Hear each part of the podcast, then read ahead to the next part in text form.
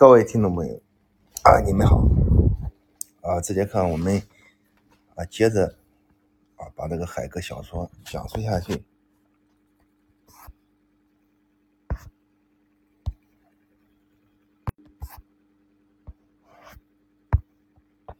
芍药的病已经一个星期了，最为不妙的是，啊，他又中了风邪。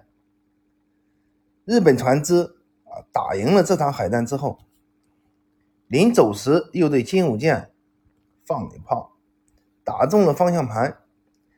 船上有一百多个金武会的会员，幸好没有损失一员。啊，毛子看着这寂寞的海上，想着刚刚发生的海战，日本船只虽然很少。击败了超过自己两倍多的朝鲜军队。这个时候，在当时，日本已经成为了海上的强国。呃，陈真问川岛芳子：“中国的太子舰不知去向，你作为一个日本女人，知不知道它的去向到哪里了？”川岛芳子说。呃，是在日本天皇那里。甲午海战之后，这把剑被带到了日本皇宫。皇宫里有一个储藏室，储藏室的外面有五六百人把守。啊，我是一个日本女人，但是，啊，却非常的想帮助你们中国，我可是真心的。啊，毛子告诉陈真。要找回太子剑，我愿意到皇宫里闯一闯。陈真点了点头，说：“啊，果然是长江后浪推前浪。希望你不负孙先生的辜负，也不要忘记民族的重托。这四十名精武会的会员，你可以全部带走。另外还有王五的这把大刀，非常锋利。”希望你能凯旋归来。啊，毛子说：“好的，如果我这一去不能回来，就说没有毛子这个人；如果我能回来，我一定要把太子剑带回来。另外，请你照顾芍药，从小没爹没妈，是泰山上的道士把他带大的。”啊，毛子说完，啊，领着精武会里的阿三、阿四，啊，就上船了。又吩咐好身边的人带上大刀。阿三问：“呃，先生，这样我们先去哪里呢？”毛子看了看阿三，心里觉得阿三和阿四，啊，已经把这个迷踪拳学得很老道了。毛子说：“先要到港口。”借一艘船，把船上其他的会员领到陆地上去才行。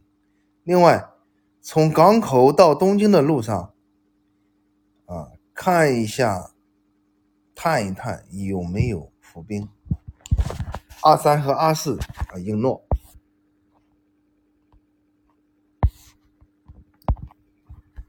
这时候啊，日朝海战还是啊在海上。这时候日军。非常惧怕，非常非常惧怕金武剑的参与。突然，金武剑啊晃了一晃，啊发现问题了，什么问题了？就是打了一炮，被这个被那个朝鲜船只，炮声巨大，只听咔嚓一声，桅杆断落下来。呃，这时候那个川岛芳子。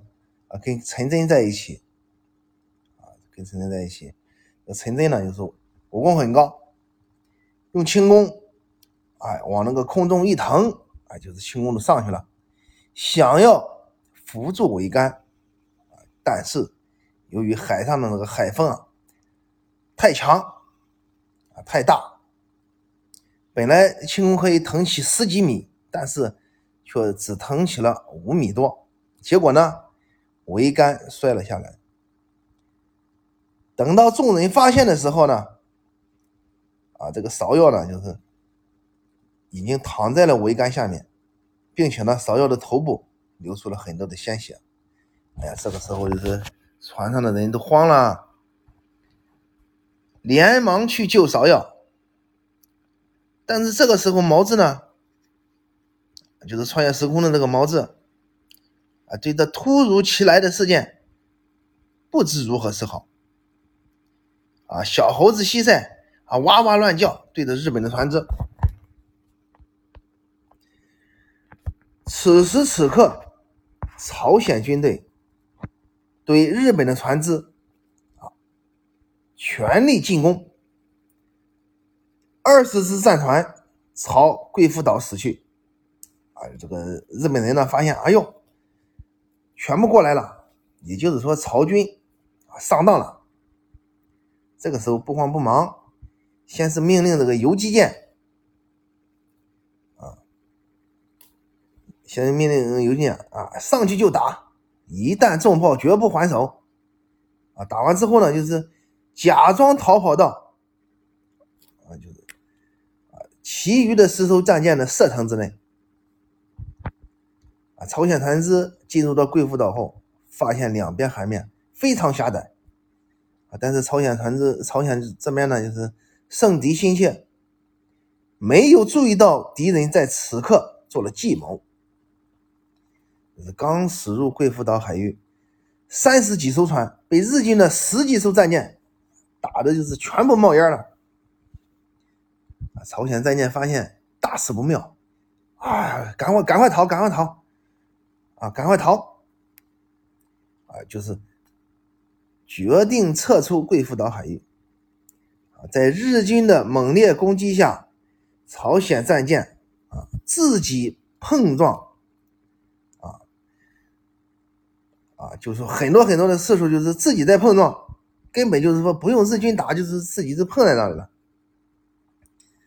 而日军这边呢，就是加上有最精锐的特制的炮弹，精准的射到。朝鲜的司令舰上，啊，并且摆出最佳的攻击阵势，气势汹汹的来回在朝鲜舰的海域穿插射击。呀，朝鲜朝鲜队啊，朝鲜舰队慌作一团，几乎没有反击的可能。啊，这一场海战从早晨一直打到中午，最后朝鲜的司令。被俘虏，日军大获全胜。这是看到日呃，在日军这边呢，啊，仅损失了两艘游击舰和一个普通战舰，而朝鲜战舰全军覆没。朝鲜战舰啊，自己碰坏和相撞的就有八艘，其余的战舰被日军全部打坏、打沉。呃，这个时候呢，静武舰啊慌在那里不敢动了。毛子呢慌忙给这个芍药做人工呼吸，但是芍药失血过度，身体虚弱，看上去不省人事了。日军得胜以后，忍者剑奔向毛子，从忍者剑上过来两名医生，看到川岛芳子在船上。是自己人，马上给芍药治起病来。啊，这一旁的猴子西塞呢，吱吱乱叫。